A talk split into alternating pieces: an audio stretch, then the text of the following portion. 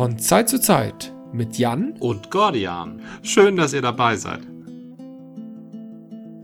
Du hattest ein ganz, ganz wichtiges Thema und ich will das nicht kleinreden. Ja. Du hast nämlich gesagt, wir haben ein Thema, was dringend ist, weil es wird warm. Richtig, es wird warm, richtig. Wir haben nämlich eine kleine Besonderheit. Wir haben beide erstmals seit sehr langer Zeit dasselbe Bier vor uns stehen, ne?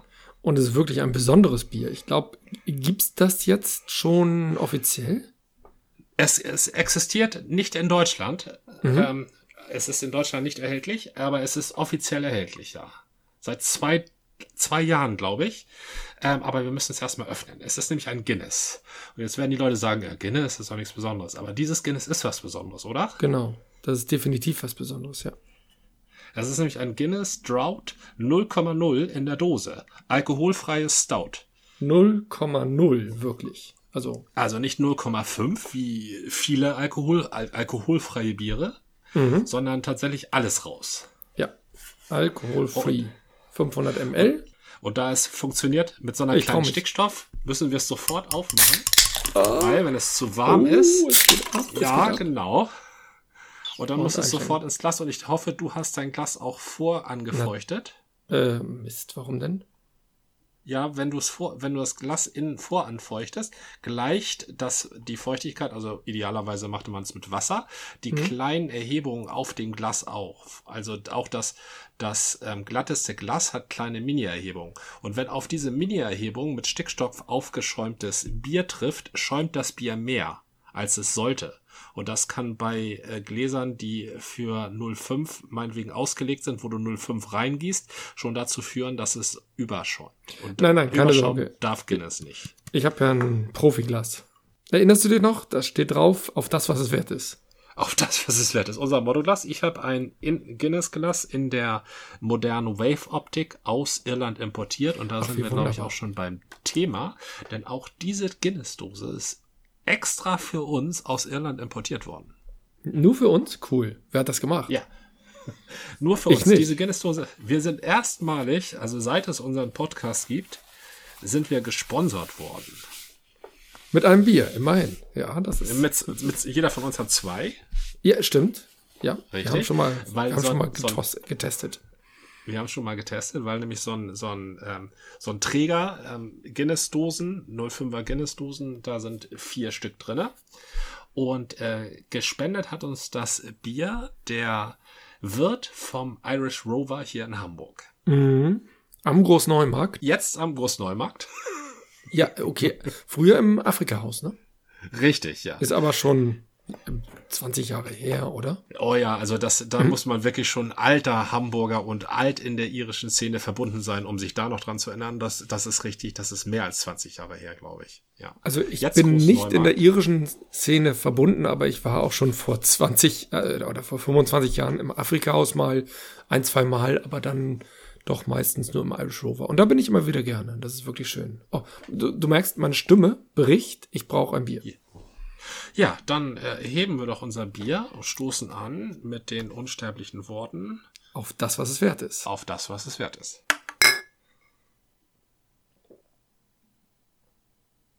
Hm. Also, allein schon vom Aussehen. Ich gehe beim Guinness ist ein optisches Bier. Da, da gibt's keine zwei Meinungen. Guinness muss im Glas serviert werden. Und äh, Guinness hat diese spezielle cremige Schaumkrone, anderthalb Finger dick zu haben. Ja. Guinness hat dunkel zu sein, aber nicht schwarz. Also Licht darf durchscheinen, dann muss es einen gewissen rötlichen Schimmer ergeben. Und unten muss es so richtig schön kühl im Glas, so mit, mit weißen Bläschen sein. Und oben muss es äh, richtig cremig, äh, muss die Grenze zwischen Bier und Schaum muss muss erstklassig definiert und beim leichten Schütteln so eine gewisse Cremigkeit entwickeln. Und das hat es alles. Ja, absolut. Also da fehlt dem, da fehlt dem, dem Bier überhaupt nichts. Es sieht aus wie ein perfektes Guinness. Tatsächlich Ja. finde ich das ja an der Dose immer schon so genial. Auch die alkoholhaltige Dose, die wirklich dem Fass Guinness sehr nahe kommt. Also das haben die wirklich super gemacht und auch im Laufe der Jahre noch immer verbessert. Die haben auch, die haben auch mit anderen Sachen experimentiert. Ich selber war ja mal in einer Guinness-Verkostigung bei der Marktforschung, Ja. wo die Einführung von äh, Guinness mit Explosivkapseln in Flaschen ähm, getestet wurde. mhm. weil man mit den Dosen ja Probleme hat ähm, auf Events. Ja. Also ein großes Geschäft für Bierflaschen sind einfach Events, die großen, die großen Konzerte, die großen Festivals. Aber das gilt ja heute Flasche, nicht mehr.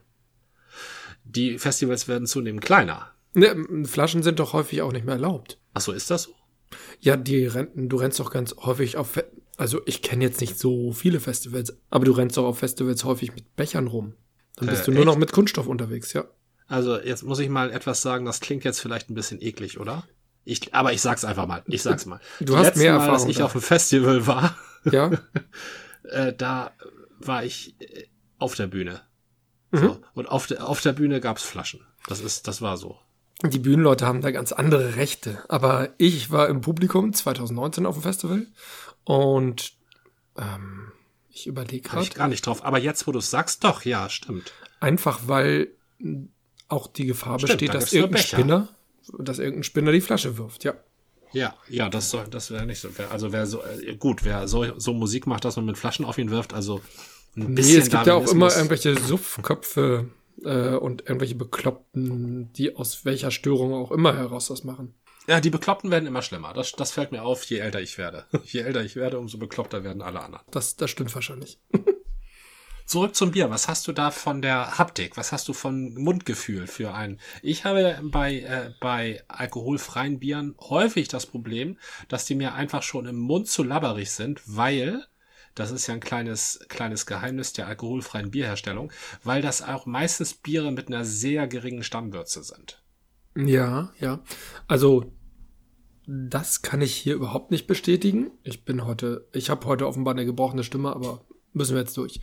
Ähm, die Cremigkeit, die wir sehen, setzt sich im Mund in der Textur absolut mhm. fort. Das fühlt sich tatsächlich an wie ein Guinness cremig, mhm. auch das Bier selber. Die dunkle Flüssigkeit ist schwer, malzig ist, schon wieder eine Geschmackssache, aber die ähm, hat die diese dieses leicht klebrige, was du beim Guinness so hast. Klebrig trifft es mhm. nicht ganz, ist irgendwie so oder das Gefühl, das ist dickflüssig. Mhm, ja, Viskosität. Viskosität, genau. Viskosität ist, glaube ich, ähm, ich glaube, Viskosität ist einfach nur, ich glaube, das muss man schon spezifizieren, oder? Viskosität ist nicht Flüssigkeitsgrad. Viskosität ist neutral. Mhm. Flüssigkeitsgrad ist Viskosität und fester, fester ist serös, oder? Nee, nee, also Vis Viskosität ist einfach wie, Flü ähm, es gibt ganz leicht flüssige mh, mm, äh, Sachen und Öl ist nicht so viskos wie Wasser. Kann das sein? Also so ja, also je Öl. fester, desto höher, oder? Mm, ach so, ja. ich dachte andersrum. Egal. Also die, mal so gesagt, die Viskosität ist wirklich die von einem normalen Guinness. Ja, und auch das Hallo im Mund. Diese erhebliche, diese stolze Malzigkeit. Ja, ja. Dieses Hallo, äh, hier hat jemand, die, die, die bilden sich ja bei Guinness ja sehr viel ein auf ihre, die Behandlung ihrer Gerste. Ne? Dass, ähm, dass sie die genauso rösten. Ich war ja schon ein paar Mal da, St. James Game Gate Brewery in Dublin. Mhm. Ich kann das gar nicht mehr zählen. Fünf, sechs Mal war ich bestimmt schon da über die Jahre. Und da erfährt man aber auch immer, erstmal wird einem da der Hopfen gezeigt, dann, dann haben sie äh, Andeutungen, dann machen sie Andeutungen darüber, wo sie ihre geheimen Hefeverstecke haben. Mhm. Und dann geht's aber auch darum, wie sie ihre Gerste behandeln. Also, dass die auf den Punkt geröstet ist, damit es genau diese Farbe hat. Und das ist ja ein Naturprodukt und da muss man ja so aufpassen. Und Gerste ist in einem Jahr trocken und im anderen feucht und das muss man, ähm, das muss man im Gefühl haben, damit auch immer diese Farbe rauskommt. Und das haben sie hier, also das ist, das ist die Guinness-Gerste, das ist Guinness-Malz. Das ja. ist, war die Guinness-Stammwürze und das passt ja. alles. Mhm. Und da bei dieser Stammwürze, da, da ist auch, ich habe gehört, also dass sie Guinness äh, alkoholfrei herstellen wollen. Ja. Und das ist schon länger im Schwange. Das war mir auch gar nicht unbekannt. Ich habe mich da nie so viel interessiert, weil alkoholfrei ist, das muss ich ganz offen sagen, äh, ich, ich ziele es bei Bier nicht auf alkoholfrei ab.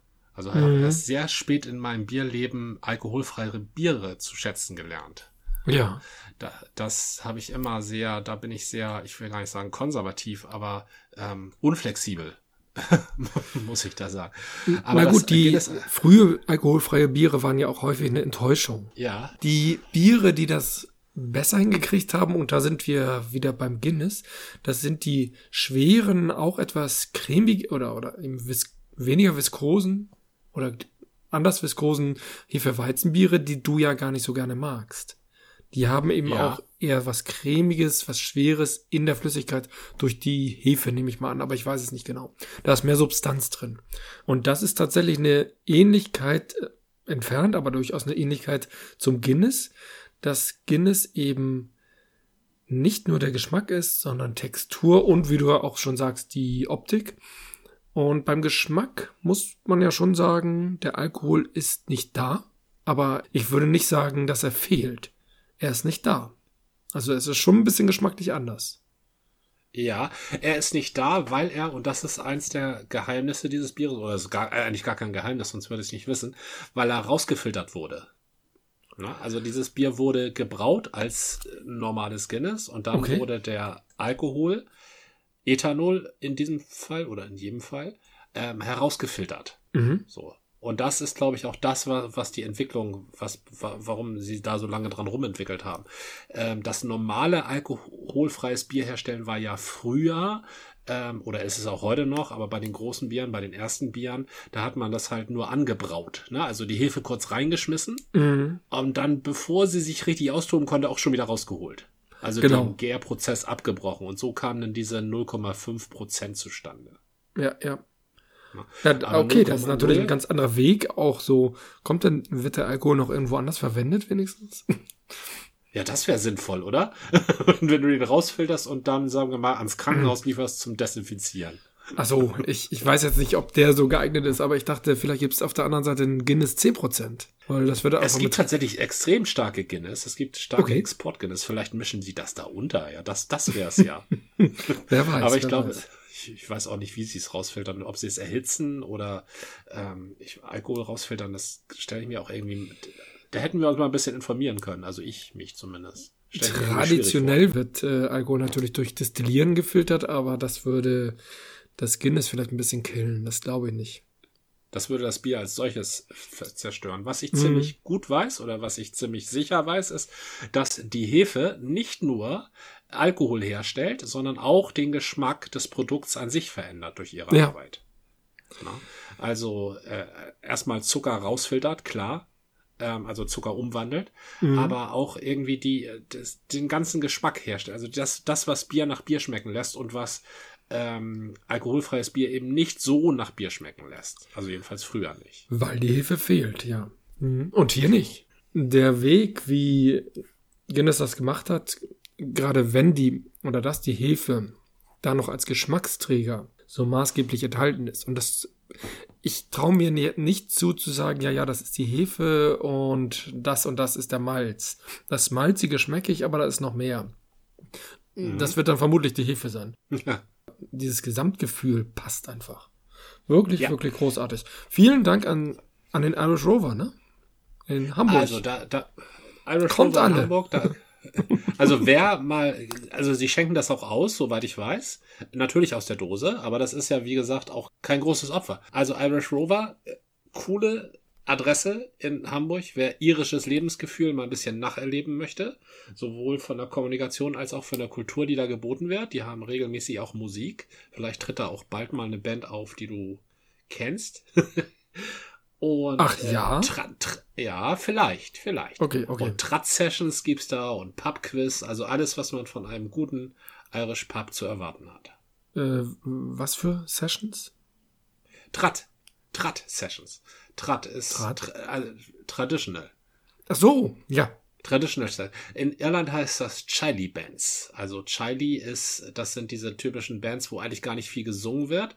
Ähm, das sind auch keine Bands. Das ist, äh, Chiley ist, ähm, wenn man irische Tunes spielt. Und zwar Mhm. Ewigkeiten. Also es ist auch eher was für Liebhaber. So, ein, so zwei Stunden lang irische Tunes ohne Gesang und ohne Pause zu hören, das ist, da muss, das muss, da muss man was schon mögen. Also es ist Naja, im so- Hintergrund. Ja. ja, ich, ich liebe das. Äh, Meine Frau liebt das nicht so.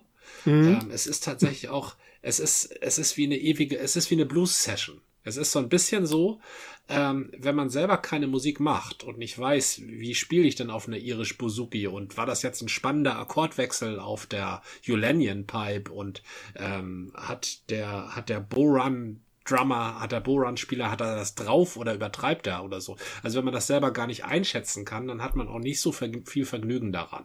Ne? Mm. Wenn man wenn möchte man ich einschränken, möchte ich einschränken.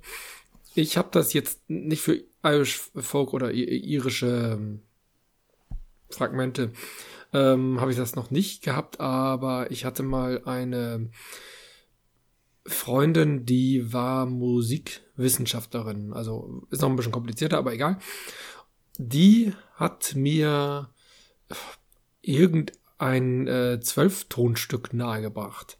Und wenn ich das einfach nur so höre, dann geht das nicht. Aber wenn ich das kommentiert höre und dann nochmal im, im Nachgang nochmal höre, dann funktioniert das plötzlich viel besser, weil du ein Gespür dafür entwickelst. Klar, das verfliegt wieder, weil ich selber nicht spiele und deswegen das nicht ähm, verinnerlicht habe, aber das kann durchaus funktionieren, auch wenn du selber nicht Musik spielst. Du musst schon eine gewisse Offenheit für Musik haben, aber es ist tatsächlich möglich, dass dir das jemand erklärt, ohne dass du selber ja, spielst. Ja, das, das, das verstehe ich, ja doch, das ist bei einem, bei einem durchdachten Stück, bei einer Komposition bestimmt hilfreich. Was ich bei der Charlie Band sagen wollte, ist, ja. das ist ja, das ist ja eine Session.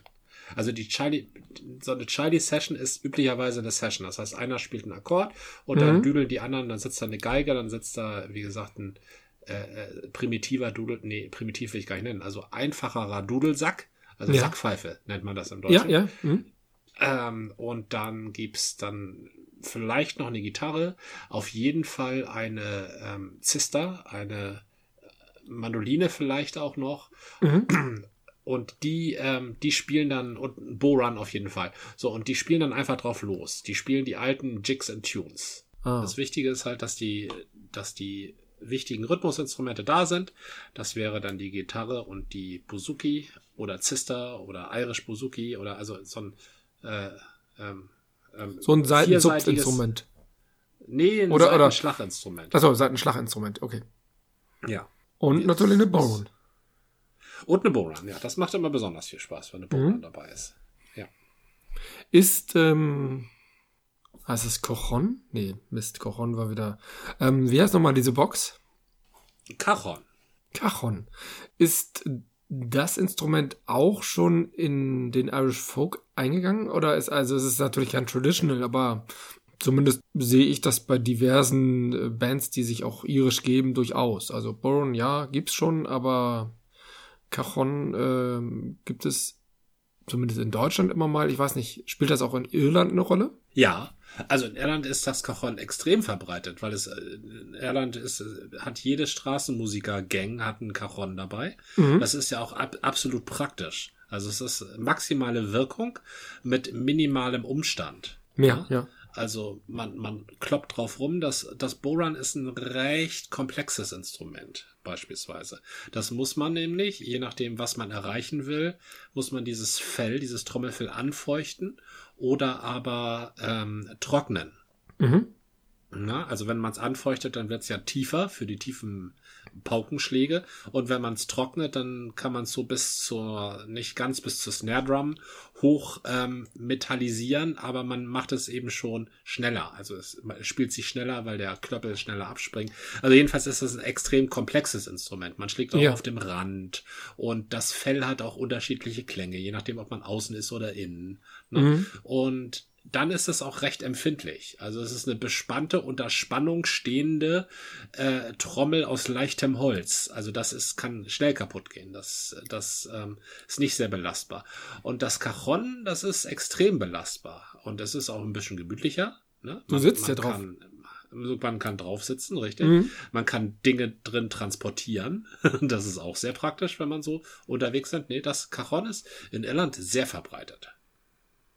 Okay, ja, cool. Ach, ich muss, ich muss vielleicht doch irgendwann mal nach Irland, ne? Also kann ich nur zuraten. Ich, wir haben uns das jetzt ja einige Jahre verkniffen, aber mittlerweile ähm, sagen wir die Flugreise, die äh, das werden wir dieses Jahr nochmal angehen. Was trinkt ihr denn? Ich trinke schon wieder Guinness. Nimm mal einen Schluck. Wie? Ist ein besonderes? Ja. Ein bisschen süßer. Kein bisschen Alkohol drin. Okay. 0,0 Prozent. Mhm. Hm. Wir haben ja, ich wohne ja in so einem Mietshaus, beziehungsweise so einem Genossenschaftswohnkomplex. Und wir haben angenehmerweise, was in Corona-Zeiten sehr hilfreich war, einen Garten, der gar nicht zugänglich ist von außen. Und der ist jetzt, der hat, der hat einen kleinen Spielplatz so mit drei Spielgeräten und viel Wiese und ein, paar, ein bisschen Gebüsch. Ich gucke ja immer fürs Kind irgendwie auch nach coolen Spielplätzen und äh, was weiß ich, St. Peter-Ording, wo so eine Art Zirkel, äh, so ein, so ein Zirkelkarussell zum Beispiel ist oder sowas. Das macht mhm. mir dann auch Spaß. Wobei, ich muss ja sagen, ich, ich bin ja jetzt nicht mehr der Jüngste. Ich habe ja die 50 überschritten. Ach, ne, ich will das nicht aus Wehleidigkeit, aber ich liebe Spielplätze. Und mhm. gerade wenn ich mit Kindern auf dem Spielplatz bin, mache ich gerne mal Quatsch. Und ich bin da schon eine Rutsche runter im Bauch, bäuchlings und habe dann irgendwie böse Schranken am Schienbein bekommen oder bin irgendwo eine, nee, nicht, nicht eine Slackline, aber irgend so ein Balancierding längs gegangen und habe mich da auch verletzt. Und meine, meine, ich meine, Kinder verletzen sich da auch immer und dann ist es ein bisschen auerblauer Fleck und morgen ist wieder weg. Ja. Ich, alter Mann, hab da ja noch drei Wochen lang irgendwie Schürfwunden ja. und, und noch immer irgendwelche Flecken am Bein und das geht überhaupt nicht weg. Ja, die Heilungsquote oder die Heilungszeit ist einfach in meinem Alter ein bisschen länger. Das verlängert sich alles, ja. Ja, ja. Ich bin der alte Mann, der auf Spielplätzen den Kindern immer die Spiel Geräte kaputt macht oder so. Oder ich bin da völlig auf deiner Seite. Das könnte mir auch passieren, ja. Ich liebe das. Also ich lege mich dann auch, was ich mich früher dann nicht getraut hätte. Heute kann ich es machen, irgendwo mich auf irgendwelche Netze in drei Meter Höhe zu legen oder sowas. Mhm. Ich weiß nicht, ob ich da die anderen Kinder vergraule oder motiviere. Keine Ahnung. Manchmal steht ja an Spielplätzen auch ganz diskriminierend Kinder bis 15 Jahren oder bis 12 Jahren. Und dann denke ich immer, Mist. Ich könnte mich natürlich rausreden, dass Erwachsene nicht verboten sind, aber ich glaube, das ist so nicht gemeint. Nee, Kinder, Kinder bis 12 und ab 30. Meinetwegen auch ab 40, aber egal. Also ich habe Spielplätze immer geliebt, wenn sie cool waren. Mhm. Was weiß ich, im Stadtpark gibt's auch den großen Spielplatz, da gibt's diese riesen Schaukel die irgendwie fünf, fünf Meter gefühlt, vielleicht auch nur drei Meter, so eine drei Meter Aufhängung hat und dann schwingst du wirklich durch so ein, ja, durch so ein Tal durch. Total geil. Ja, klar, du kommst ja drei Meter hoch. Na, nicht ganz so hoch. Nee, nee, ist, ähm, ja, das müsste echt, das Ding ist vielleicht schon vier, fünf Meter. Ich, ich kann es schwer beurteilen. Doch, es ist, ein drei Meter Brett kenne ich ja aus dem Schwimmbad. Das ist fünf Meter ah. hoch. Und du schwingst da richtig auf so einem, so einer Art Tellerlift. Ja. Und ich, ich liebe sowas. Oder auch diese Gondeln. Also nicht Gondeln, diese Seilbahn auf Spielplätzen. Da fahre ich auch super ja. gerne mit. Und am besten ist immer, wenn das Kind zu mir sagt, mach mal mit oder komm mal mit, ich will nicht alleine. Dann will ich natürlich das Kind motivieren, schon alleine das zu machen, aber ich ziehe mich dann auch nicht so lange. Weil dann kann ja. ich einfach mitfahren. Ich bin ja ein fairer Papa, der das gerne mitmacht. um nochmal auf den Garten zurückzukommen, den haben wir echt genossen. Ich hätte, als ich hier vor zehn Jahren eingezogen bin, oder wir vor zehn Jahren eingezogen sind, dachte ich, no, der Garten sieht ja ein bisschen runtergerockt aus, das ist nicht schön. Die wollen den auch schon seit Jahren renovieren oder richtig umorganisieren. Also da ist echt ein großes Projekt im Werden. Kam Corona auch dazwischen. Aber genau dieser Garten war in der Corona-Zeit echt ein Glücksfall. Das ist so, wir, wir mussten uns eben alle zurückziehen. Wir haben uns in unsere Wohnung eingesperrt, aber es war eben nicht nur die Wohnung, der Garten war noch eine Option. Auch wenn da andere waren, konntest du im Garten ja irgendwie Aha. Abstand halten. Das haben wir am Anfang auch sehr extrem gemacht. Später haben wir das dann so ein bisschen aufgelöst. Aber das war eine Option, wirklich den Lockdown einzuhalten und trotzdem frische Luft zu genießen. Auch wenn im Winter der Garten nochmal echt erbärmlich aussieht. Aber besser als nichts. Bei meinen früheren Wohnungen, in denen ich gelebt habe, gab es nicht so einen tollen Garten, muss man ganz klar sagen. Und das ist für das Kind echt ein Glücksfall. Für uns dann natürlich auch, weil das Kind besser drauf ist. Aber trotzdem dieses Zurückziehen ins Private durch den Lockdown, das war schon ja, eine echt spannende Phase und ich möchte nicht wissen, wie Leute das mitgemacht haben, die überhaupt keine Möglichkeit hatten, rauszukommen oder nur sehr eingeschränkt. Apropos Rückzug ins Private wir hatten das schon mal irgendwie am Wickel, ich habe das irgendwo gehört oder habe mir das selber ausgedacht. Die Corona-Zeit, vielleicht jetzt auch sogar die Nachtzeit durch Homeoffice und viel stärkeres, ich sag mal, häuslich sein, so ein bisschen archaisch, hat die Idee aufgebracht, dass es eigentlich wie das neue Biedermeier wäre. Und ähm, klang erstmal gut, so ich weiß aus der Schule, Biedermeierzeit war so ein Rückzug ins Private, die Leute haben sich nicht mehr so engagiert, sind nämlich nicht mehr so rausgegangen, die Familie wurde wichtig. Und dann habe ich mich aber trotzdem gefragt, ja, das klingt erstmal so. Also erstens jetzt die Frage, ob das jetzt nach der Corona-Zeit wirklich lange anhält. Aber kannst du mir eigentlich sagen, bei der Biedermeierzeit fällt mir noch ein Metternich und Überwachungsstaat, zumindest was Österreich-Ungarn an, anbelangt. Aber was war diese Biedermeierzeit und dieses Rückzug ins Private? Worauf ist das? Ja, die Biedermeierzeit war die Reaktion auf die zerstörerische Kraft der großen Ideen. Große Ideen? Ja, die zerstörerische Kraft der großen Ideen des Umsturzes. Ja. Die Biedermeierzeit schloss ja an an die napoleonischen Kriege. Ist ähm, Ja. ähm, und die napoleonischen Kriege gingen ja zurück auf die große Idee, ähm, wir müssen einfach mal die Welt anzünden. Äh, begann mit der Fra Revolution. Genau, französische Revolution, Aufstände in Ja. Spanien, ähm, amerikanische Revolution. Aber was den, was Stimmt. den europäischen Kontinent eben durchgeschüttelt hat, war die französische Revolution mit ihrer fürchterlichen Idee, ähm, also mit ihrer schönen Idee, ähm, dass Adel eigentlich nicht Gott gegeben ist und wir eigentlich nicht auf Leute hören müssen, nur weil sie in eine besondere Familie geboren worden sind. Das ist eine gute Idee. Ähm, aber bei der Suche Ja. nach Ersatz, woran sollen wir uns denn halten, wenn wir nicht an die Gottgegebenheit des Adels uns halten? Wie sollen wir unseren Staat denn sonst aufbauen? Sind ja die französischen Revolutionäre, also in allererster Linie die Jakobiner, auf die fantastische Idee gekommen, ach, halten wir uns doch an die Vernunft. Ne? So. Die Jakobiner habe ich gerade nicht mit der Vernunft im, in Verbindung gebracht. Weil sie sich nämlich auch weiterentwickelt haben. Ähm, also erst haben sie gesagt, wir Ja. Aufklärung, ne? Aufklärung war ja schon zu der Zeit lange im Schwange, Mhm. äh, Enzyklopädisten und äh, Voltaire und also ähm, Aufklärung, wir, wir, ähm, wir be benutzen uns, wir benutzen unseren Verstand und dann kommen wir schon auf die richtigen Ideen. Mhm. Ähm, eine Schwierigkeit ist allerdings, wenn man seinen Verstand benutzt und auf die richtigen Ideen kommt, dann muss man miteinander diskutieren. So. Und die ei- ei- einige Menschen kapieren einige Sachen einfach nicht so schnell wie andere Menschen. Na? Und das, z- das zweite Hindernis, sich aufgrund der Verstandesbedienung über ähm, Sachen zu verständigen. Das zweite Hindernis ist, dass Menschen immer noch eigene ähm, Absichten haben. Na? Ja, es wäre schon gut, Ja. wenn alle Menschen vom Staat ernährt werden, aber ähm, dann müssten ja Leute für andere Leute arbeiten und hätten da selber nichts von. Ne? Also machen wir das mal nicht. So, das ist so ein Beispiel. Ja, das sind beides äh, rationale Gedankengänge. Beides rationale Gedankengänge. Wie unterscheiden wir denn, für welchen wir uns entscheiden? Wir unterscheiden, wir entscheiden uns dann auf Basis, also wenn, wenn zwei kluge Leute aufgrund ähm, des, aufgrund der Benutzung ihres Verstandes zu unterschiedlichen Schlüssen kommen, für welchen entscheiden wir uns dann? Dann orientieren wir uns an der Moral. Äh, damals in Robespierres Zeiten hieß das Tugend. Die Tugend steht über allem. So. Und da, dann war man Ja. wieder bei einem Willkürsystem. Weil, was ist moralisch? Na? Ist das, äh, ähm, ist, ist das eine moralisch oder ist das andere moralisch? Das ist letztendlich immer eine Geschmacksfrage. Und zum Zweiten, wenn man Mhm. moralisch vorgehen will, dann addiert sich das Moralische auf. Dann wird man nämlich moralisierend.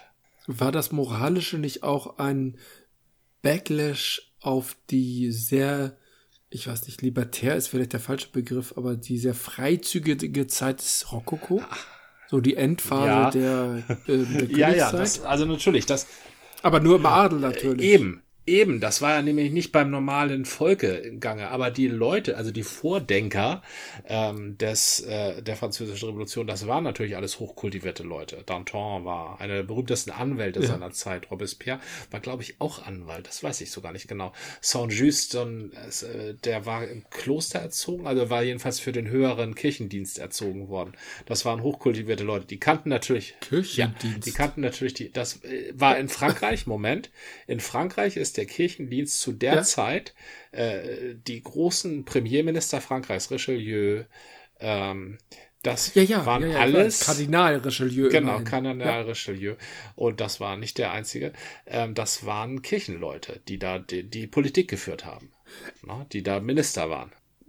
Das macht es ja das nicht macht besser. es nicht besser. Nein. Aber Kirchendienst bedeutet nicht, dass du Priester in irgendeinem, also wenn du für einen gehobenen Kirchendienst, dann bist du für die gehobene Politik ausgebildet. So. Aber das war ja auch nur ein Beispiel. Ja, natürlich, diese Moral, ähm, das war die Reaktion auf die Freizügigkeiten des Rokoko, wie es in den Adelsschlösschen war. Also es war natürlich auch ein, eine, ähm, eine, wendete sich da auch gegen den Adel, aber in allererster Linie war die Tugend, die Robespierre so hochgehalten hat, das war die Rechtfertigung, Dinge zu tun oder eben äh, anderen Leuten Dinge zu verbieten.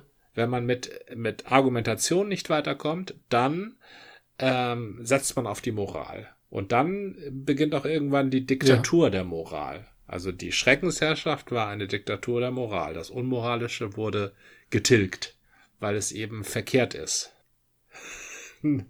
Nein, also die Diktatur ähm, der Moral ist ja die Schre also das, das war ja die Schreckensherrschaft. Das war ja, wo sich keiner seines Lebens Ja, sicher ich sein konnte, wenn er nur ein falsches Wort gesagt hat oder wenn jemand anders über ihn äh, gesagt hat, der hat ein falsches Wort gesagt oder aber ähm, er hat sich nicht schnell genug für irgendwas bekannt, was Robespierre sich gerade jetzt wieder ausgedacht Ja, hatte ja. oder eben der Wohlfahrtsausschuss. Ne? Da wurde irgendeine Vorgabe gesetzt, also ab jetzt tragen alle gelbe Socken und Ja. wer keine gelbe Socke trägt, ist ein Verräter der Republik. So, und wenn du das nicht mitbekommen hast, weil du eben nicht zu dem Zeitpunkt im Wohlfahrtsausschuss warst, sondern zwei Stunden später erst gekommen bist und noch rote Socken anhattest, wurdest du sofort einkassiert und geköpft. Weil du eben nicht. So, das bezog sich jetzt nicht auf Socken, sondern auf den falschen oder den richtigen Nein, nein, Sprachgebrauch oder sowas. Und das, das ist eben immer das, was passiert, wenn du glaubst, du willst vernünftig sein. Also da müssen ja alle vernünftig sein. Das ist ja auch der Kommunismus. Der Kommunismus ist ja eigentlich eine vernünftige Philosophie. Ne? Ist ja eine Philosophie. Mhm. Und glaubst, alle wären dann automatisch gleich vernünftig, nur weil du die besten Argumente hast. Und wenn du merkst, dass das nicht funktioniert, dann geht einfach nur noch die Guillotine. So, und das führte dazu, dass irgendwann jemand aufgestanden ist und gesagt hat, das, was ihr hier macht, das ist alles Kacke. Da kommen wir nirgendwo hin. Wir brauchen einen, der, der sagt, was Ja. Sache ist. Und alle anderen machen das denn. Zufällig bin ich der, der sagt, was Sache Ich bin ziemlich gut darin zu sagen, was Sache ist. Guten Tag, mein Name ist übrigens Napoleon. und, und ihr macht jetzt, was ich, ihr macht jetzt, was ich will. Ich bin Korse. Äh, genau, ich bin ein kurzer Korse. Und äh, dieser Napoleon hat dann, ähm, hat dann ähm, den Staat, also die junge Republik, sehr erfolgreich verteidigt gegen die Angriffe der Nachbarn. Ja. Österreich, äh, Preußen glaube ich nicht, aber Österreich, England haben ja sofort den Krieg erklärt und Napoleon hat sehr erfolgreich verteidigt. Er war auch nicht der Einzige, da gab es einige erfolgreiche Generäle. Und dann hat er eben gemerkt, dass seine Macht eben nicht auf Vernunft basierte und auch nicht auf Moral, die war ihm nämlich herzlich egal, sondern auf ähm, der Verehrung seiner Person. Und die Verehrung seiner Person konnte er sich nur dadurch sichern, dass er eben ins Ausland einmarschiert ist und da eben militärische Erfolge errungen hat. Er war nämlich ein großartiger Militärführer. Moment, Moment, Moment. Ja, aber meines Wissens hat Napoleon genau zwei Angriffskriege geführt. Ja, Kann das sein? ja, das kann. Also, wenn du sagst, der ist einfach in irgendwelche Länder einmarschiert, das war immer nur die Reaktion auf andere Länder sind erstmal bei denen, haben erstmal versucht, bei denen ein, einzumarschieren. Also das. Konzept Angriffskrieg ist ein junges Konzept. Das wurde im letzten Okay. Jahrhundert erfunden. Und zwar zur Verurteilung der äh, Nazi, ähm, der Nazi-Kommandeure, des Nazi-Militärs. Man hatte keinen Straftatbestand, Generäle zu verurteilen. Das war ein großes Problem. Ja. Ja, weil die, die Wehrmacht war eine Organisation mit 16 Millionen ähm, Angehörigen. Und deshalb hat man eben das Konzept des Angriffskriegs erfunden. Man hat gesagt, ja, also Krieg ist okay, haben wir ja auch gerade gemacht, ne? wir kamen ja gerade aus einem Krieg, aber es ist eben nicht okay, wenn man selber angreift. So. Und, und der Angriffskrieg, ähm, ja, und deshalb wurde der sogenannte Angriffskrieg erfunden und dann auch gleich verurteilt. Denn tatsächlich hat ja, ja, es ist nun mal so, denn wer hat, wen ähm, hat, hat im Zweiten Weltkrieg Deutschland Frankreich angegriffen oder hat Frankreich Deutschland angegriffen? Äh, schon klar. Ähm, die Frage, okay, der Begriff Angriffskrieg ist vielleicht falsch, aber wer hat, wer hat die Kriege initiiert? wäre vielleicht die Frage. Ja. Ich hatte zumindest immer wahrgenommen, dass Napoleon äh, recht wenig Kriege initiiert hat, aber ganz viel erfolgreich verteidigt und dann sicherlich auch aus der Verteidigung heraus gesagt hat, da müssen wir mal das Rheinland gleich mal erobern, sicher ist sicher. Also das Mhm. schon. Und das Rheinland, äh, das reicht dann bis Kiew. Weil bis dahin ist er ja marschiert. Ja, den Ru bis nein, Moskau sogar. der Russlandfeldzug wurde genau da ausgeklammert. Der Russlandfeldzug wurde als Initiative Napoleons gewertet, während ich glaube noch ähm, die ähm, Schlacht nach Elba, wie hieß die nochmal? Ähm, Die Schlacht nach Elba. Die Waterloo. letzte Sch- äh, Waterloo, ja. Waterloo. Die letzte Schlacht. Wenn ich es richtig in Erinnerung habe, sind die einzigen beiden Kriege, die Napoleon initiiert haben soll, nach dieser Erzählung, der Russlandkrieg und Waterloo. Ja, was ich sagen wollte, ist der Begriff Angriffskrieg und Angriffskrieg ist etwas Schlechtes. Das ist eine in der Geschichte sehr junge Definition. Man unterscheidet bei äh, Ja, den ja, Auseinandersetzungen Verstehe ich. der äh, postrevolutionären Kriege oder auch der Kabinettskriege, die es davor gab, oder auch der ähm, Kolonialkriege, die es später gab, nicht zwischen Angriffskrieg und äh, äh, Verteidigungskrieg. Na? Äh, beides ist Krieg. Und ein tatsächlich, ja, ähm, die ganze Welt hat Frankreich den Krieg erklärt, das stimmt. Und dann hatte aber die ganze Genau. Welt nicht die Kapazitäten, diesen Krieg zu führen. Na? Also wenn England Frankreich den Krieg. Das ja, ist ja das ist so. Wenn England krank Frankreich den Krieg erklärt, dann heißt es, es blockiert, es greift auf See alle Schiffe an. Aber es greift nicht Frankreich an, da hat es gar nicht die Ja. Kapazitäten für. Na? Und wenn Österreich-Ungarn Frankreich den Krieg erklärt, dann heißt es, ähm, wenn ihr bei uns vorbeikommt, dann hauen wir euch. So. Na? Aber d- Das heißt, der hundertjährige Krieg zwischen England und Frankreich war eigentlich immer in so der hundertjährige, Also letztendlich sowas wie, der hundertjährige Krieg, ja, Ähm, beim Hundertjährigen Krieg hat, ging es um Besitztümer, die die englischen Könige in Frankreich haben. Das sogenannte Angevinische Reich. Da habe ich Ja. doch neulich eine sehr schöne Karte von dir gezeigt bekommen. Die englischen, die, das war aber noch älter. ja, der. Hundertjährige Krieg hat ja auch sehr, sehr lange gedauert. Ja, also der Hundertjährige Krieg ist Circa 100 Genau, der Jahre. Hundertjährige Krieg ist nicht von den gesamten französisch-englischen Auseinandersetzungen. Ähm, da ging es um Land in Frankreich. Und da waren natürlich englische Truppen in Okay. Frankreich. Die waren auch zum Teil schon da, bevor der Krieg begann. Aber- Ach so, so. Und äh, diese kleinen, alles der Verwirrung. Zurück zum Biedermeier. genau. Beziehungsweise Der zur Biedermeier war eine Reaktion auf das Scheitern der großen Ideen. Also die großen Ideen, die großen aufklärerischen Ideen. Und die waren ja nun nicht nur in Frankreich gewachsen. Die waren ja auch vor allem durch deutsche Denker formuliert und ähm, ähm, publiziert Genau. worden. So, und diese großen Ideen sah man als gescheitert an. Das ist eine fürchterliche Sache. Habe, habe mutig das, deines eigenen Verstandes zu bedienen. Und das nächste, was dann kommt, ist die Guillotine. Das war ein Schrecken. Oder der Krieg. Ja, und dann Ja. kam nämlich der Ja. Krieg. Und äh, Napoleon hatte ja tatsächlich bei seinem Verteidigungskrieg hat er ja die ganzen deutschen Fürstentümer neu geordnet. Also das Königtum äh, ähm, Berg, ne? Oder Herzogtum Berg. Das war, glaube ich, Westfalen plus Mhm. äh, halbes Rheinland. Das war plötzlich ein Herzogtum Berg.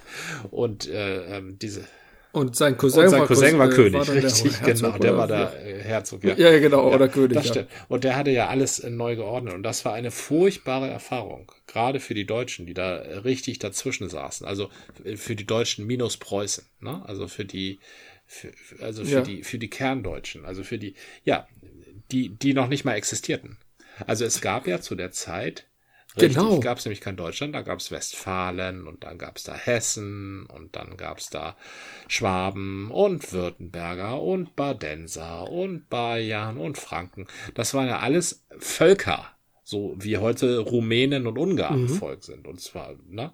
Und zwar deutlich Ja, ja, ja. kleinere als äh, Westfalen zum Beispiel, was sehr viele Leute sind. Und, und, Aber die Zeit war doch auch stilprägend, was das Deutschtum anbelangte. Die, äh, also die, die Farben der deutschen Flagge, die Nationalfarben sind da entstanden. Das Deutschtum wurde von den Studenten irgendwie belebt in der Zeit. Das Wartburgfest ist, glaube ich, aus der Zeit. Passt das alles zu, zum Biedermeier oder ist das sozusagen die Gegenbewegung? Ja, das passt sehr, sehr gut zum Biedermeier. Die Besinnung, ähm, die Besinnung auf das ähm, eigene, also auf das, was uns eigentlich alle verbindet. Na, Napoleon hatte mit seinen, äh, mit seinen Reichen, die er da gegründet hat und äh, die Vasallenstaaten Frankreichs waren und kleinen Reichen, die er ausgeschlossen hat, während er die alten Reiche alle kaputt gemacht hat, hatte er große Verwirrung. Mhm. Wer sind wir eigentlich?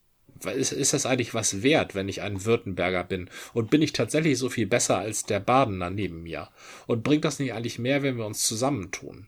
der hat es geschafft, dass diese, ja. äh, wir wollen nichts miteinander zu tun haben und wir trauen uns nicht, na, was man zwischen Badenern und Württembergern oder Badensern, Entschuldigung, und Württembergern ja heute noch oder Schwaben und Franken oder was weiß ich, wer sich da nicht alles hasst, was man denen heute noch sagt, das hat das alles aufgebrochen, das hat es ermöglicht, das Aber aufzubrechen. Meistens ja nur neckisch heutzutage. Heute noch, heute, heutzutage neckisch.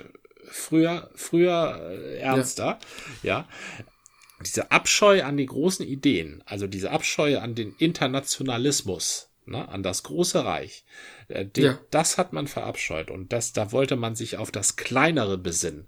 Und das Kleinere ist eben der kleinste gemeinsame Nenner. Entschuldigung, nur weil der kleinste gemeinsame Nenner kleinster gemeinsamer Nenner heißt, ist er trotzdem das, was das die größte Menge, ne, das ist eine Absurdität, was die größte Menge vereinen ja, kann. Ja, also wenn du, wenn du eine große Masse zusammen haben willst, dann brauchst du ja den kleinsten gemeinsamen Nenner, ne? Dann sind es möglichst viele. Und diese große. Aber so ist es mathematisch auch definiert. Ja, das, das. Damit kriegst du alle Zahlen im, die betrachtet werden. Richtig. Und in diesem Fall hast du halt alle Deutschen von der Mars bis an die Memel, von dem Edge bis an den Belt auf ein kleines Maß, ähm, na, sich, also hast denen ein Dach gegeben, eine Möglichkeit, eine, und das ja. ist ja auch das tatsächlich das Interessante, dass sie das gemacht haben, also sich zusammengeschlossen haben und dann gesagt haben, jetzt brauchen wir aber auch einen, der Chef ist. So, was normalerweise ja andersrum ist. Was bei einer Reichsgründung notwendigerweise mhm. andersrum ist. Bei einer Reichsgründung kommt ja so einer wie Napoleon oder wie Heinrich IV. und sagt so, ich bin jetzt mal Chef. und ihr seid alles meine, meine Jungs. Ja, ja. Und deshalb seid ihr die, die Leute. Na? Und deshalb, das ist die. Das heißt, eigentlich ist die Biedermeierzeit eine Zeit des Nation Buildings. Mhm. Und zwar des friedlichsten und philosophischsten ja? Nation Buildings, das man sich überhaupt vorstellen kann. Nämlich ohne, wie Bismarck später gesagt hat, ohne Blut und Eisen. Einfach nur aus einer Idee heraus. Ja. Natürlich hat das nicht geklappt. Das hat überhaupt nicht geklappt. Der König, den sie sich ausgesucht haben, dem sie die Krone angeboten haben, dem preußischen König, der hat gesagt, das ist keine Krone. Ich lasse mir doch nicht von Professoren und Apothekern eine Krone geben. Na? Die hole ich mir schon selber, wenn ich sie ja. haben will. Macht euren Dreck alleine, hat er gesagt, weil er ja aus Brandenburg kam. so, und dann haben ja. wir ein bisschen Paulskirche gemacht und dann später hat dann halt Bismarck gesagt, so jetzt machen wir das einmal anders. Ne? Äh, Nationen entstehen nicht durch gute Absichten, sondern nur durch Blut und Eisen. Und das ist natürlich auch eine, ähm, eine Idee der Identifikation. Das ist das, was wir heute in der Ukraine sehen. Da ist ähm, aufgrund von, von kämpfen müssen und widerstehen müssen.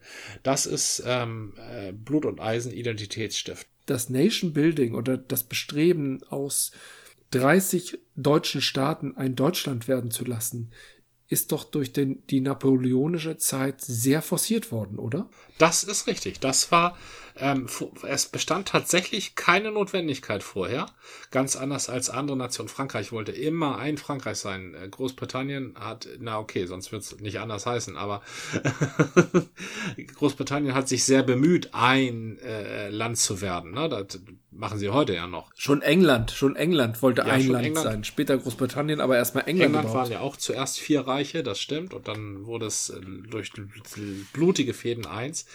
Ähm, Polen zum Beispiel, es hat sich nie verstanden als äh, wir sind eigentlich mehrere Fürstentümer oder so. Polen war seit jeher ein Polen. Ja. ja das immer schon. Und dann wurde es mhm. eben von seinen Nachbarn immer überfallen und geteilt und auseinandergerissen und hat sich immer wieder zusammengefunden, was, was ein Wunder ist. Abgrenzung nach außen führt immer zu Krieg. Das ist notwendigerweise so. Also wenn du, je mehr du ähm, dich als etwas definierst, was nicht die anderen sind, umso mehr verachtest du die anderen. Umso cooler bist du selbst, Ja. umso schlimmer sind die anderen. Und am, der, der beste Zusammenhalt ist natürlich gegeben, wenn du gegen die anderen kämpfen kannst. Das ist, äh, das ist eben das Traurige an dem Konzept äh, Volk und Nation. Na, dass ähm, die Welt nämlich Ja. von Nationen bedeckt ist, ist nicht Gott gegeben. Das ist menschengemacht. Aber ganz kurz, gab es vor 200 Jahren einen guten Nationalismus? Gibt es überhaupt einen guten Nationalismus, ist ja die Frage. Ich, das ist die Frage, aber ich mache es gerade fest am deutschen Nationalismus vor 200 Jahren. Dass der später spätestens pervertiert und missbraucht und schlecht geworden ist. Äh, Ganz klar. Aber war der Nationalismus im Kern in Deutschland gut? Hat er etwas Gutes bewirkt? Wir wollen zusammenarbeiten, um uns gegen die doofen Franzosen zu stemmen, aber insbesondere auch, wir wollen zusammenarbeiten, weil wir zusammen mehr und Besseres bewirken können? Von der Mars bis an die Memel, von dem Edge bis an den Belt. Und was, wo, wovon Genau. singt denn dieses Lied? Singt dieses Lied wie die französische Nationalhymne, äh, die Marseillaise, äh, komm, wir marschieren los und hauen anderen auf die Fresse? Oder die englische, God Save the Queen, da, da hauen wird den davon, Schotten auf den Sack. Genau, da wird davon gesprochen, dass die, die Schotten verprügelt werden. Und der, der Marsch der, der amerikanischen Marines, da erzählen sie, dass sie die äh, Mexikaner erschießen jetzt. Das ist auch nicht im, in der ersten Strophe des Deutschlandliedes zu finden. Genau, wenn ich sage Deutschland, Deutschland über alles, heißt es nicht Deutschland über alles in der Welt im Sinne von wir sind die geilsten auf Richtig, dem ganzen genau. Globus, sondern das ist viel wichtiger als die neun, ich glaube 39, 38 Richtig, Einzelstaaten, die sich alle irgendwie Ja, blöde Darum hervortun. geht es. Und Vergesst die Einzelstaaterei. deutsche, deutsche Frauen, deutsche Treue, deutscher Wein und deutscher Sang. Was, was für schöne. Komm, wir singen und trinken ein. Das ist, das ist schön. Das ist, Ja. das ist ein tolles Prinzip und das ist ein intellektuell hochwertiges Prinzip und das ist ein sehr moralisches Prinzip und es hat überhaupt nicht funktioniert. Es, es war nichts, wohinter sich Leute einigen konnten. Es gab diese, die Professoren, die nach Frankfurt ge geschickt wurden, in die Paulskirche, die da diskutiert haben. Aber das normale Volk hat für sich selber kein, und jetzt, ich mag dieses Wort nicht, weil das ist so äh, 2020, das Volk hatte kein Narrativ. Narrativ. genau.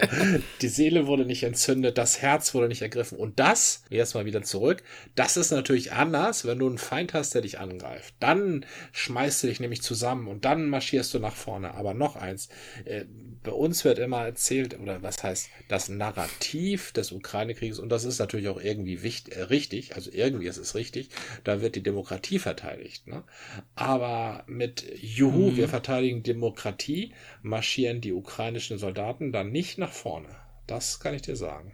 Die haben ein nationalistisches Prinzip, ein nationales, äh, die, die marschieren aufgrund von Nationalbewusstsein und weil sie nicht wie die Russen sein wollen. Da- Das Verrückte ist, dass die Vermengung, Vermischung, die Verwandtschaften äh, zwischen Ukrainern und Russen äh, ist ja ganz stark, viel stärker als in vielen anderen oder zwischen vielen anderen Ländern. Deswegen, also ich vergleiche es vielleicht ein bisschen wie äh, BRD und DDR. Da gab es ganz viele mh, verwandtschaftliche Beziehungen. Das ist ein sch schwieriger Vergleich, ich weiß. Bisschen besser wäre vielleicht Elsass, Saarland, Frankreich, Lothringen, das da so. Ne? Da kenne ich mich zu wenig aus. Das wäre gut. Ja, hast du da ein bisschen Hintergrund? Nur, nur ein bisschen, aber es ist eben so, dass du bis Straßburg, Colmar, da kannst du, äh, kommst du noch ein bisschen mit Deutsch längs. Jedenfalls war das vor 20 Jahren noch so. Ne? Und im Saarland, Ja. und da spricht jeder überhaupt Französisch. Das ist einfach ganz selbstverständlich. Ja. Da gibt's natürlich, ähm, ja, da gibt's Verbindung. Nach Dänemark doch genauso. Da an der dänischen Grenze Ja. ist, das, ist das genauso, ja. Wobei man sagen muss, die Dänen, die sprechen ja überhaupt Ja. alle Sprachen. Das ist ja ganz fas faszinierend, was die so sprechen.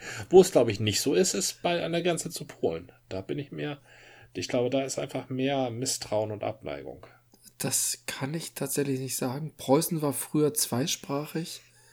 Die Oder-Grenze ist natürlich, nee, die ist auch nicht markanter als der Rhein. Das ist auch Mhm. Quatsch. Na gut, Saarland ist jenseits.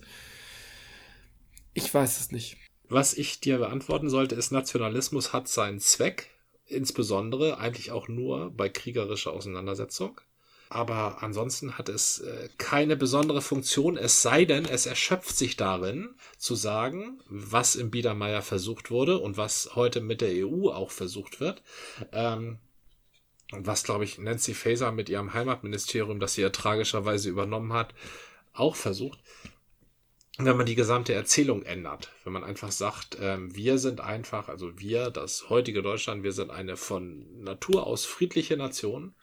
Ähm, wir tragen nur guten Willen mhm. und ähm, äh, Geld nach draußen und ansonsten machen wir gar nichts. Ne? Ähm, so, und so ähnlich ja. war eben auch das Biedermeier. Wir, wir wollen uns zurückziehen, keine großen Ideen, keine Aufregung. Das ist, das führt alles nur zu Krieg und Zerstörung, was ein sehr schlauer Gedanke war. Denn ja. eigentlich hatten sie recht. Ne? Alles andere, außer wir einigen uns friedlich darauf, eine Nation zu sein und bestimmen, wer unser Chef ist, führt zu Krieg. Das war vorher so und das war auch nachher so. Das, das hat doch auch zwischen 1815 und 1848, Revolution in Deutschland oder der Versuch dergleichen, dazu geführt, dass in der Zeit keine bedeutsamen Kriege waren oder täusche ich mich, weil die unterm Radar in, oder unter meiner Kenntnis sind? Nein, es waren im Zentraleuropa keine bedeutsamen Kriege. Also es ging in den Kolonien, ging, passierte sehr viel, aber die Kolonien hatten auch größtenteils nur mit sich ja. selber zu tun und nicht die Großmächte gegeneinander. Mhm. Das ist richtig, ja. Insofern war der Biedermeier geprägt durch eine friedliche Phase. Mhm. Ein bisschen vergleichbar wie zumindest für Europa nach dem Zweiten Weltkrieg bis heute. Also jetzt mal Ukraine abgesehen und natürlich der Jugoslawien-Konflikt und äh, vielleicht noch mehrere Kleinkonflikte, die eher ins Terroristische abdriften, wie Nordirland-Konflikt und, und Baskenland und ja. ähnliches. Ja, da ist natürlich auch genau dieses wir wollen nicht so sehr die Nation in den Vordergrund stellen, sondern wir wollen das zusammen in den Vordergrund, äh, nee, anders. Wir wollen nicht unser Volk in den Vordergrund stellen, ich, ich will es mal so be betonen, sondern die Zusammenarbeit versuchen zu leben.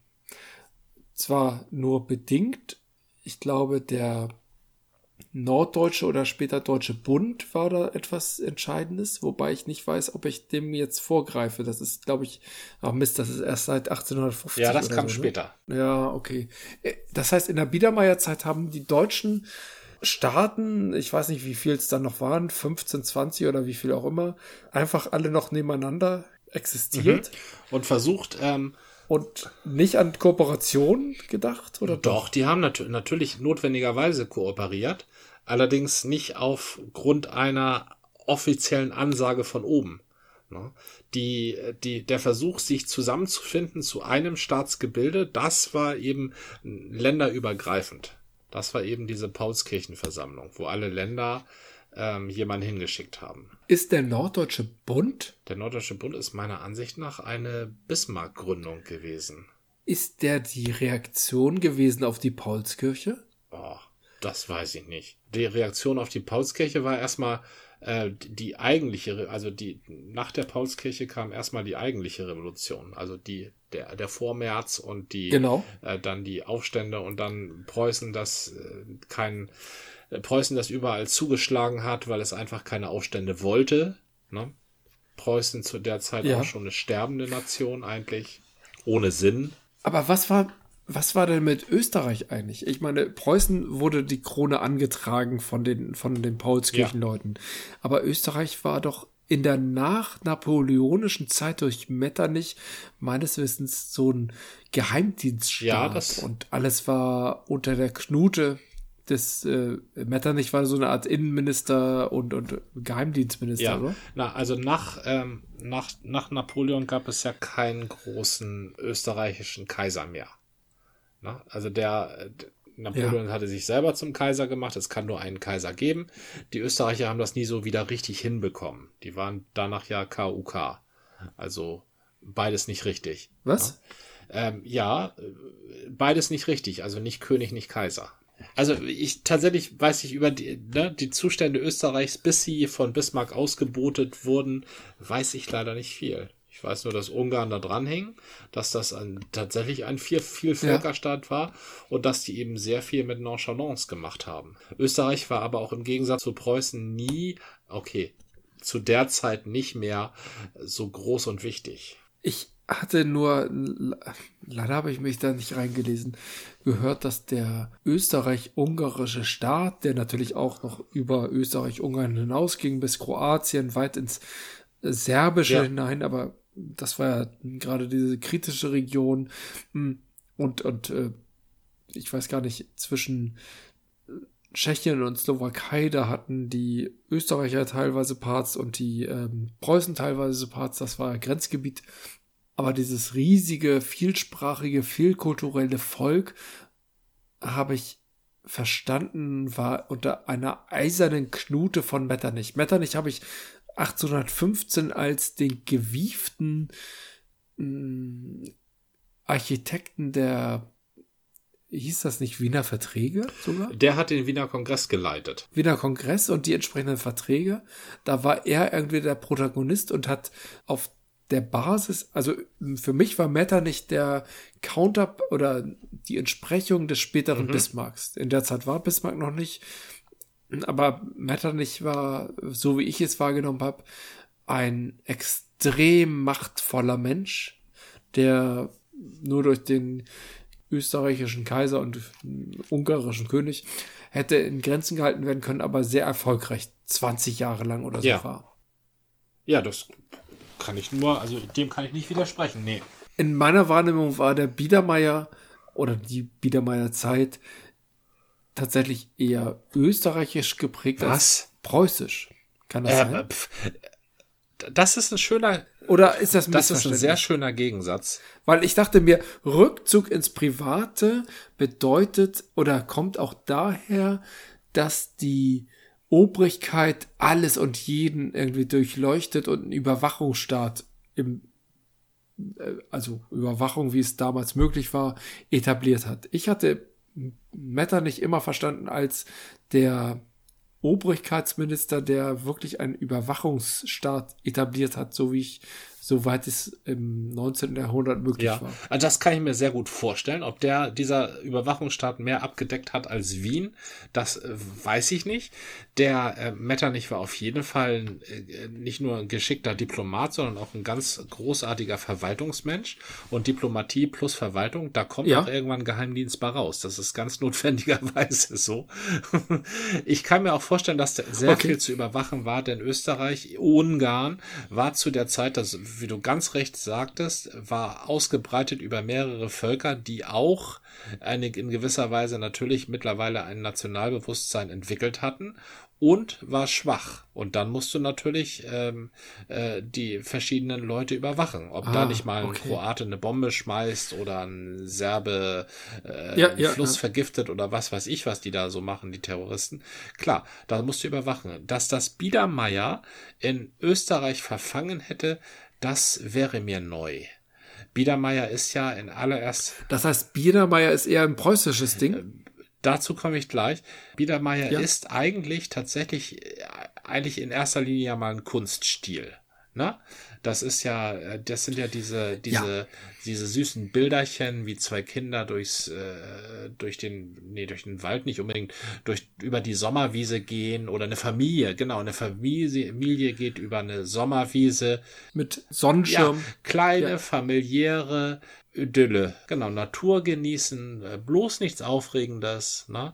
Ähm, und Österreich, das sind sie heute noch, aber Österreich ist meiner Ansicht nach im Rokoko hängen geblieben. Und zwar ähm, stilistisch als auch äh, geistig. Das, Ja. sind, die sind, das ist heute noch eine Rokoko-Monarchie. Ne, wenn man die, die, die Karriere von dem kurz Immer ein bisschen hibbelig. ja, immer so ein bisschen hibbelig, immer so ein bisschen Ja. überzeichnet, immer so ein bisschen gekünstelt, immer diese, wie sie schon reden und äh, dann Sahne im Kaffee und küsst die Hand und ach, Herr Doktor, das, das, Was hast du jetzt gegen Sahne ich im habe Kaffee? nichts gegen Sahne im Kaffee. Ich sage aber nur, das ist Rokoko und Biedermeier ist doch eher Selter, ne? Oder ein deutscher Landwein. Da- Oh, das, ja. das ist Biedermeier, genau. Und das hat nichts mit Österreich zu tun. Es hat aber auch nichts mit Preußen zu tun. Preußen war damals in einer sehr, sehr schwierigen Lage und hatte sehr viele Schwierigkeiten, aber es hatte keine Schwierigkeiten mit dem nationalen Selbstverständnis. Und die Preußen waren auch die, die sich Ja. gewehrt haben gegen dieses vereinnahmt werden äh, im, in Deutschsein. Und der preußische König war es ja, der die Paulskirche. Genau, der preußische mhm. König war es ja, der die Krone abgelehnt hat. Und letztendlich war es ja auch, mhm. ähm, also Preußen wollte, äh, ja, ich bin ein Preuße, kennt ihr meine Farben, hat auch noch Loriot. Loriot in der Talkshow in den 70er Jahren hat gesagt, Echt? ich bin Preuße. Na, was, was sind Sie eigentlich? Ich bin Preuße. Na, das äh, im besten Sinne. Im besten Sinne hat er gesagt. das war ungeheuer intelligente Provokation, aber tatsächlich ist Preußen ja ein relativ aufgeklärter Staat gewesen, das sehr früh gutes Schulwesen eingeführt hat. Ja. Ähm, einfach damit die Menschen nicht so elendlich doof sind. Na? Damit die Menschen einfach ja. leistungs leistungsfähig sind. Preußen bestand ja größtenteils aus einer Sandwüste, Brandenburg, ja. so ein bisschen Küste und eine Stadt, Berlin. Das war's. So, und, und ja, und alles andere musste importiert werden, ins, insbesondere Menschen. Ne? Und der preußische Staat, nicht, nicht Friedrich der Große, sondern sein Vater, Friedrich Wilhelm II., nee, der Erste, der hat ähm, allgemeines Schulwesen eingeführt, damit die Leute äh, flexibler waren bei der Berufsauswahl. Ja. Ja, damit nicht, wenn du als Sohn eines Tagelöhners geboren worden bist, dann hattest du die Möglichkeit, durch irgendeine Grundbildung konntest du Maurer werden oder Schneider oder wo, was auch mhm. immer gebraucht werde. Nicht, nicht um dich selbst zu verwirklichen. Also so menschenfreundlich waren die nicht, ne? Aber wenn du sagst, hier gibt's zu viele Tagelöhner, ich möchte was anderes werden, dann konntest du das, weil du so ein bisschen rechnen, weil du ein bisschen schreiben konntest. Dann und mhm. vielleicht ein paar Brocken Französisch, dann konntest du eben nach Berlin und konntest das Schneiderhandwerk lernen. Zum Zweiten macht Bildung ja auch so ein bisschen frei ja. und selbstbewusst ne? weil das deinen Horizont erweitert. Ne? Und das, das hat also auf die, den Faktor Mensch hat Preußen schon sehr früh gesetzt. Das führte natürlich dazu, dass das preußische Selbstbewusstsein das stärkste war, zumal Preußen Napoleon auch überlebt hat. Also Preußen hat ja Napoleon tatsächlich bei Waterloo mhm. ja auch noch geschlagen. Also Not, also äh, die Engländer haben Napoleon geschlagen und eine Allianz von so ein paar äh, ähm, Völkern, aber in erster Linie waren es die Preußen, die genau rechtzeitig Napoleon in die Flanke gefallen sind. So. Und dieses Nationalbewusstsein hat dazu geführt, dass Preußen mit diesem Deutschwerden nichts zu tun haben wollte. Preußen war der antideutsche Gedanke eigentlich.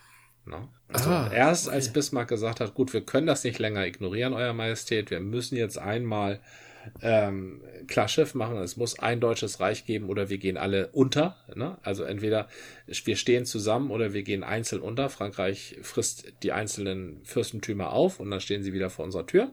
Das war das, äh, das war das Zeichen der Zeit damals, 1860 zwischen mhm. 1860 und 1870.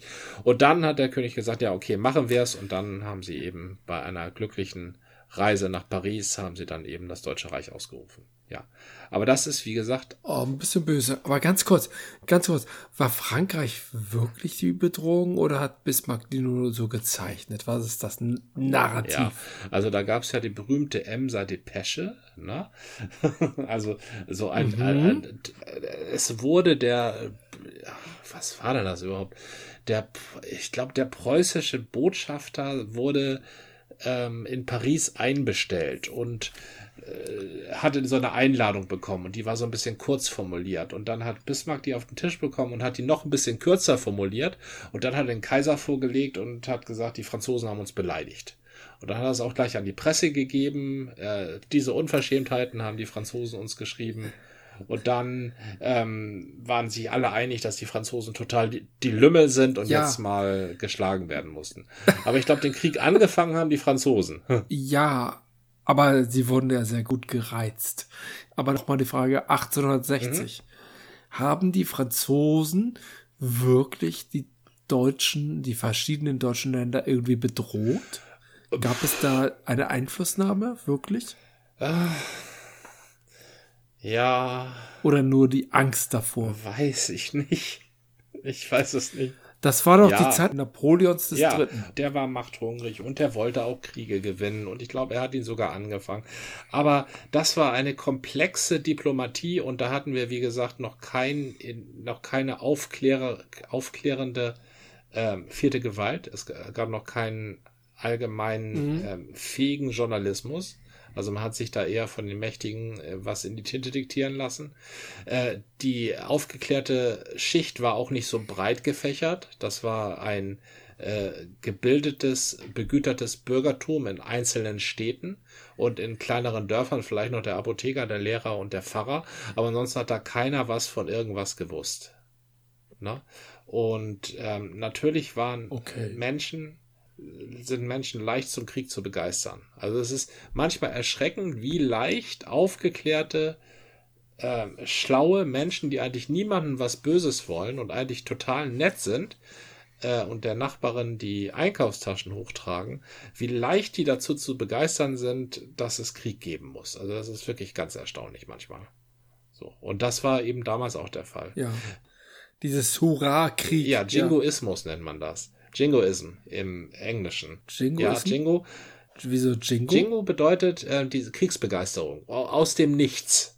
Also ohne Anlass. Also äh, es gibt natürlich einen Anlass, aber der ist wirklich dann echt extrem zweitrangig.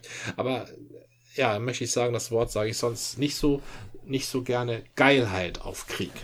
Das nennt man Jingoism. Ja, Kriegsgeilheit, ja. Jingoismus leitet sich, glaube ich, aus irgendeinem Volkslied ab, wo, wo der Refrain geht Jingo, Jingo, äh, jetzt hauen wir die Franzosen auf die Fresse.